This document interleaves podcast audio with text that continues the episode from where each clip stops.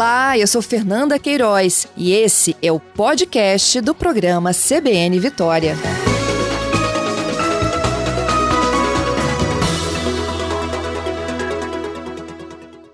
Meu bom dia para vocês, Graziele e Bruna, sejam bem-vindas. Bom dia, Fernanda, tudo bem? Bem, Graziele, seja bem-vinda aqui ao nosso CBN Vitória. Doutora Bruna, Oi, tudo bem, Fernanda? Tá me ouvindo direitinho? Estamos te ouvindo. Eu preciso só que a Grazi abra o microfone para a gente te ouvir também, Grazi. Oi, Fernanda, bom dia, tudo bem? Agora sim, é a tecnologia, né? A gente dá conta. É Seja bem-vinda aqui ao nosso Obrigada. CBN Vitória. Eu contava para os ouvintes, gente. Convite. A hum. gente que agradece, viu, a participação de vocês. Eu contava para os nossos ouvintes que também tem o dia do adolescente. Ou fase difícil, hein? Quem é que nunca ouviu isso na vida? É verdade, Fernanda. A gente é o que a gente mais ouve, né? Tem até aquela brincadeira aí que o pessoal fala, os aborrecentes, né? E a gente costuma falar isso como mãe aqui de, de adolescente mas a gente fala e parece que a gente esqueceu que já passou por isso também, né? Que já viveu essa fase, né? Isso aí, a gente é, já viveu e agora a gente vive novamente, né, Bruna? Ah, sim, aqui no consultório eu escuto bastante. Eu que sou especialista em adolescente, escuto o dia todo. e o que, que as mães mais relatam quando chegam aí, os pais e os próprios adolescentes? Por que tanta mudança em um período tão curto? Então, é, Fernanda, o que acontece na adolescência é que a gente passa por um, pela puberdade, né? Que são as mudanças hormonais, mudanças corporais, mas a, a puberdade também ela vem acompanhada de desenvolvimento cerebral, né? É, antigamente se acreditava que os adolescentes tinham essas mudanças de comportamento por conta dos hormônios, mas hoje a gente sabe que não é, é cérebro mesmo. O cérebro está se desenvolvendo e está mudando a conformação cerebral para eles pegarem a ter um pensamento de adulto, né? Conseguir ter um pensamento abstrato, conseguir criticar as coisas, porque criança não critica, né? E aí as mães reclamam muito das mudanças de humor, reclamam muito do sono, né? Que muda, deixa de ser um sono cedo, nove horas da noite, para querer dormir meia-noite. É, e reclamam muito também da falta de higiene, que é bem, bem comum nessa fase da vida, né? A criança até então não tinha pelos, não tinha espinha, não tinha cheiro, e o adolescente tem. Então tem que acostumar a se cuidar mais do que se cuidava antes, né? Então essas são as queixas principais, assim, do, do consultório. Mas é uma fase muito linda, é uma, uma fase que apesar de ter essa má fama, né, de aborrecente, que é um termo que eu não gosto, é, é uma fase de desenvolvimento, da gente criar nossa é, a, a, nossa, o que a gente vai ser na vida adulta, né? É, o, o, nosso, é, tudo que a gente vai viver na vida adulta, a gente forma esse pensamento todo na adolescência. Então, eu acho uma fase muito linda, uma fase de desabrochar muito bonita. As, as, nossas principais escolhas acontecem nessa fase, né, na transição da adolescência para a fase adulta. É, as escolhas profissionais são no final da adolescência, que a gente fala que a adolescência final aí com 16, 17 anos, né? E, é, na verdade, não são bem escolhas, né? A orientação sexual chega nesse momento é, e aprender a criticar mesmo, a olhar a família de um jeito diferente. Né? Nessa fase, a paciente começa a enxergar defeito nos pais. É muito duro para os pais, né? A grávida vai saber falar melhor é que ela já está na adolescência, o filho dela não é grave.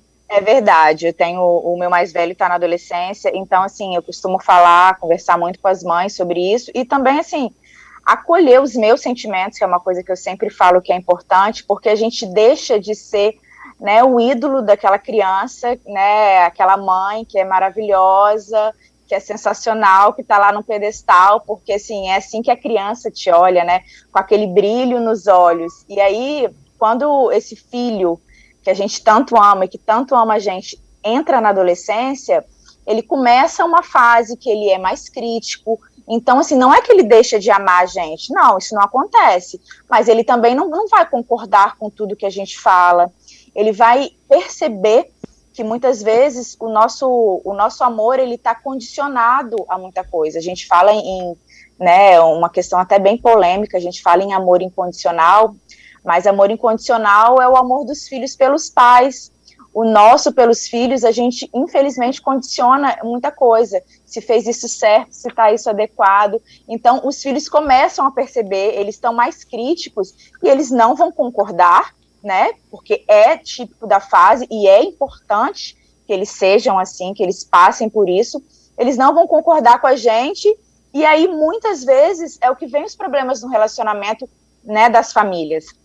Então, como, como a Bruna falou, é uma fase que é, é, é de muitos desafios, de muitas mudanças, né, que traz muitas inseguranças, mas é uma fase muito bonita, uma fase linda, que é uma fase realmente do desabrochar, né? O que que esse ser humaninho vai ser, né?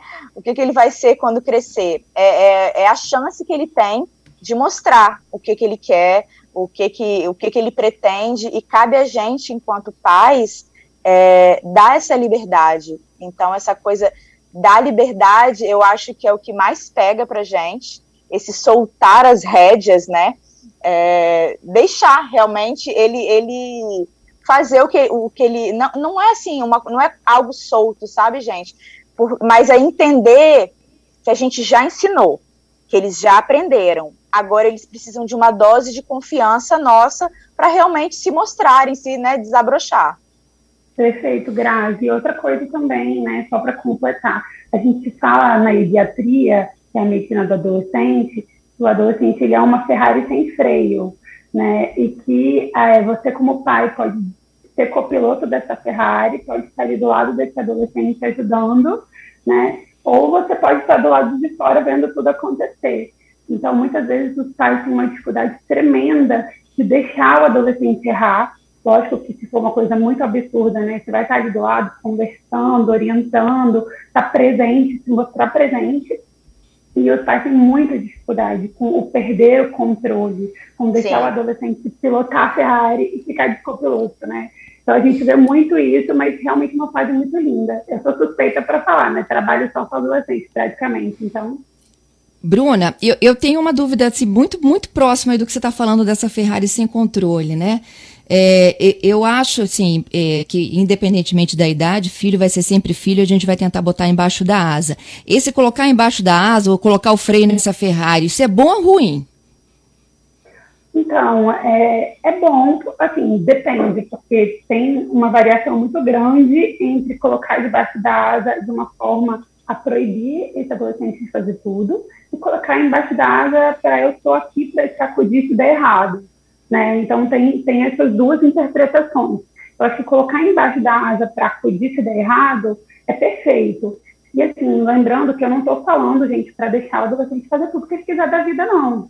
Tá? É colocar limites, mas, assim, limites dentro de uma possibilidade que também dá uma liberdade para ele. Né? É foi o que a Grazi falou. A Grazi foi perfeita no que ela falou. Tudo foi ensinado até ali. Você confia no que você ensinou para o seu filho, que ele aprendeu alguma coisa, pode ter certeza disso. Óbvio que algumas coisas eles vão discordar, eles vão bater de frente, mas isso é necessário tanto para eles quanto para os pais entenderem que né, é para soltar um pouquinho a mão mesmo, né, mas é, o limite ele precisa existir. É, é, com certeza. espécies com o tempo, né, é, em uma das especializações que eu fiz, ela falava que adolescente era igual pipa, que você vai dando corda, vai dando corda até que ele voa sozinho, né? Então, pensar nessa linha, né, de dar corda como uma linha que você está ali olhando o que está acontecendo. Você não vai deixar o negócio desenfrear, você vai estar tá ali segurando. Mas é muito lindo quando a gente vê que eles voam sozinhos. É, é eu, eu, já... costumo falar tam, também, Pode assim, continuar, só para complementar, só para complementar isso, se a gente tem vontade, se a gente deseja manter uma influência sobre os nossos filhos, né, num mundo que a gente fala tanto de influência, que eles têm tantas influências externas, né, não só dos amigos, mas é, é a internet que está muito aí, né, os vídeos, os, os, filmes, os jogos. Se a gente quer con é, continuar mantendo uma influência sobre os nossos filhos, a gente precisa reduzir esse controle. É fácil, gente? Claro que não. Eu estou falando aqui como educadora parental, mas eu estou falando como mãe. Eu tenho vários medos, né, disso, daquilo. O mundo está complicado, é diferente, né, do que do mundo da minha da minha época, né, da minha fase de adolescência. É algo também é importante a gente falar. O mundo hoje é outro, mas a gente precisa. A gente precisa trabalhar as nossas questões, os nossos medos, para poder conseguir fazer isso com os nossos adolescentes, com os nossos filhos. E isso, assim, vai aumentar a nossa influência é, sobre eles, vai aumentar ou vai manter a nossa conexão, que né, se você tinha na infância, para você não perder. Então, é realmente muito importante isso, esse deixar ir. Tem algumas perguntinhas aqui dos nossos ouvintes, na verdade, alguns comentários, né? É, a Manuela, por exemplo, doutora Bruna, falou o seguinte: Nossa, então eu tenho um adolescente de 11 anos aqui em casa. É porque a gente está muito habituado aos 12 anos do estatuto, né, da criança e do adolescente, mas a OMS estabelece a idade da adolescência a partir dos 10 anos, não é isso?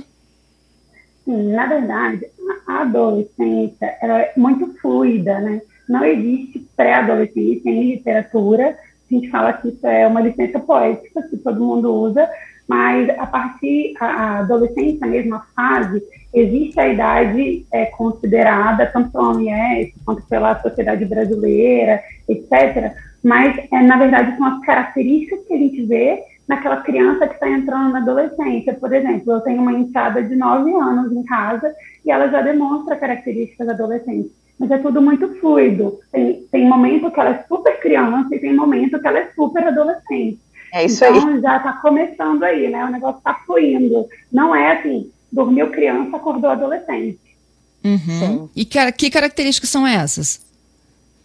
É, as mudanças de humor, né? Tem mudanças bruscas de humor.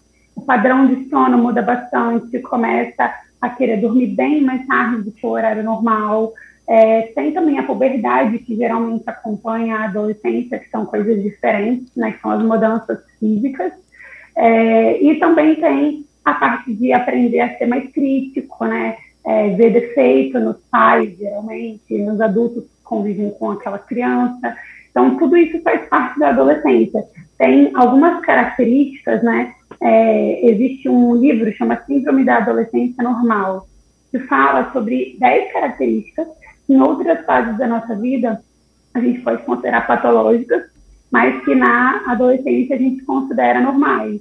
Né? Então, questionar é, é, experiências envolvendo sexualidade, é, questionar a religião, muitas vezes. Tem um monte de adolescentes que é, muda de religião na época da adolescência e se mantém, ou às vezes retorna para a religião é, inicial. É, mas o que? Convivência em grupo, né? Isso é bem é, típico do adolescente, conviver bastante em grupo, é, mudar muito, experimentar muitas coisas, né? Eu lembro que na residência tinha uma foto que o meu chefe mostrava de um adolescente em seis meses de, de acompanhamento, ele teve cabelo loiro, cabelo preto, cabelo verde e cabelo rosa.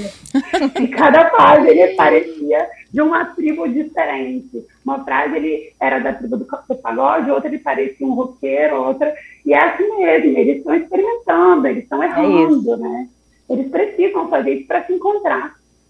É, esse é o momento, né, Bruna? Porque depois, quando vira adulto, teoricamente, né, as coisas já precisam estar mais estabelecidas, né? Eu, eu, eu costumo falar assim que é, é importante a gente deixar a criança ser criança hoje, né? Porque dessa forma, o adolescente amanhã ele vai ser mais seguro e o adulto ali, logo ali, vai ser é, melhor resolvido, digamos assim, né? Então, cada fase a gente precisa realmente aproveitar e viver da, da, de maneira assim mais intensa e, e verdadeiro possível. Com certeza, perfeito, Grazi.